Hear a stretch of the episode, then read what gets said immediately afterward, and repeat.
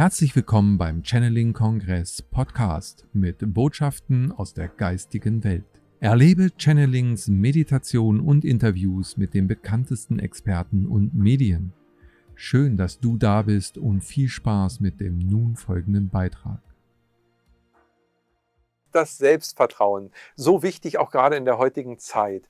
Wie würdest du das einsortieren in den Prozessen, in denen wir jetzt gerade sind? Also ähm, es geschehen so viele Dinge in so kurzer Zeit. Welche Rolle kann hier das Selbstvertrauen spielen? Wie kann es uns ideal unterstützen dabei?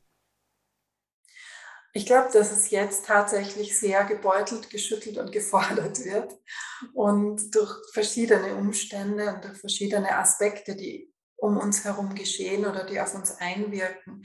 Und ich denke tatsächlich, und ich verwende das Wort Schutz nicht so gerne, aber ich denke tatsächlich, dass es auch ein bisschen darum geht, uns und unser Selbstvertrauen zu schützen in dieser Zeit von den Einflüssen, die einfach sehr präsent sind. Und da sind auch viele Ängste dabei, die jetzt im morphogenetischen Feld sind, beziehungsweise ähm, auch eine regelmäßige Reinigung zu machen, völlig gleich, wie, es jeder machen möchte, ob es ein Spaziergang ist, eine Meditation, eine Räucherung oder ein Salzbad oder was auch immer. Aber dass man darauf achtet, dass man sich immer wieder ähm, von diesen Dingen reinigt, die fremd in, in das System gekommen sind in dieser Zeit, was einfach dicht ist und was stark äh, ist was geschieht und Selbst, dem Selbstvertrauen, dem eigenen Selbstvertrauen Raum geben und selbst sich einen heiligen Raum erschaffen im Innen und, und im Umfeld, wo man sein kann,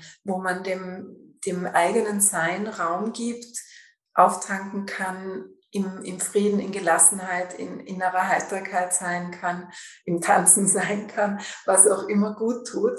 Und dann kann man dem dem, dem äußeren Trubel auch ganz anders begegnen, wenn man das schafft, dass man sich, dass man nicht in den Sturm kommt, sondern dass man die, die Ruhe im Sturm findet in sich und dann mit dem ganzen Sein in diese Ruhe im Sturm gelangt und da verweilt. Und vom, vom Mittelpunkt können wir immer gut wirken auf das Ganze, ja, weil wir im Mittelpunkt sind. Also es ist zu allem der gleiche Abstand. Das heißt, wenn wir in die Mitte des Sturmes finden, in unser gesundes Selbstvertrauen finden und da in unserer Glückseligkeit sein können, verweilen können, in unserem wahren Sein, in unserer Wahrhaftigkeit, in unserem Bewusstsein, dann können wir da die Schwingung von innen nach außen anheben ja, die Energien anheben und somit wirklich einen bedeutsamen Beitrag leisten zu dem, was jetzt geschieht. Nun haben wir neben dem Selbstvertrauen, was sich ja auf mein Selbst jetzt erstmal bezieht, ähm, ja vorhin auch schon das, äh, den Begriff Urvertrauen kurz gehabt. Das sind ja zwei Vertrauensformen, die sich aber aus meiner Sicht ja sehr eng miteinander bedingen. Also dieses tiefe Urvertrauen, wächst das auch, wenn ich ins Selbstvertrauen komme oder andersrum ist das Selbstvertrauen gar nicht möglich, wenn ich nicht auch ein Urvertrauen habe? Wie würdest du die miteinander bewerten? Für mich ist das Urvertrauen im Kontakt mit der geistigen Welt entstanden. Ich, ich würde es differenzieren. Ich glaube, dass man Urvertrauen mh, hm, durch die Kindheit bringen kann. ja, dass man sich bewahren kann, dass man es hindurchbringen kann und, und dabei bleiben kann, wenn man, wenn man äh, eine gute Begleitung hat.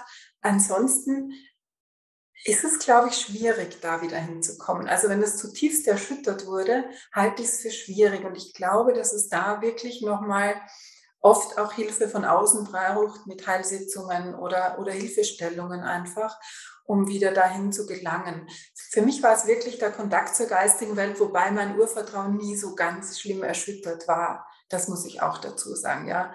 Also ich hatte immer, in zwei Kräfte hatte ich in meinem Leben immer ein großes Vertrauen in die Natur und in Gott. Ja, das waren für mich immer zwei wesentliche Aspekte, mein ganzes Leben hindurch.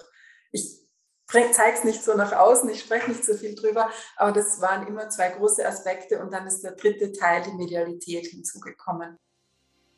Wir hoffen, diese Podcast-Folge hat dir gefallen und du konntest wichtige Impulse für dich aufnehmen. Weiterführende Links findest du in den Show Notes und folge uns auch hier bei diesem Podcast und in anderen sozialen Medien. Trage dich jetzt gerne auch kostenfrei in unseren Newsletter unter www.channeling-kongress.de ein. So bekommst du immer die aktuellsten Neuigkeiten, verpasst keine Folge mehr und hast Zugriff auf viele, viele weitere Channelings, Vorträge und Interviews. Wir freuen uns, dass du da bist. Alles Gute.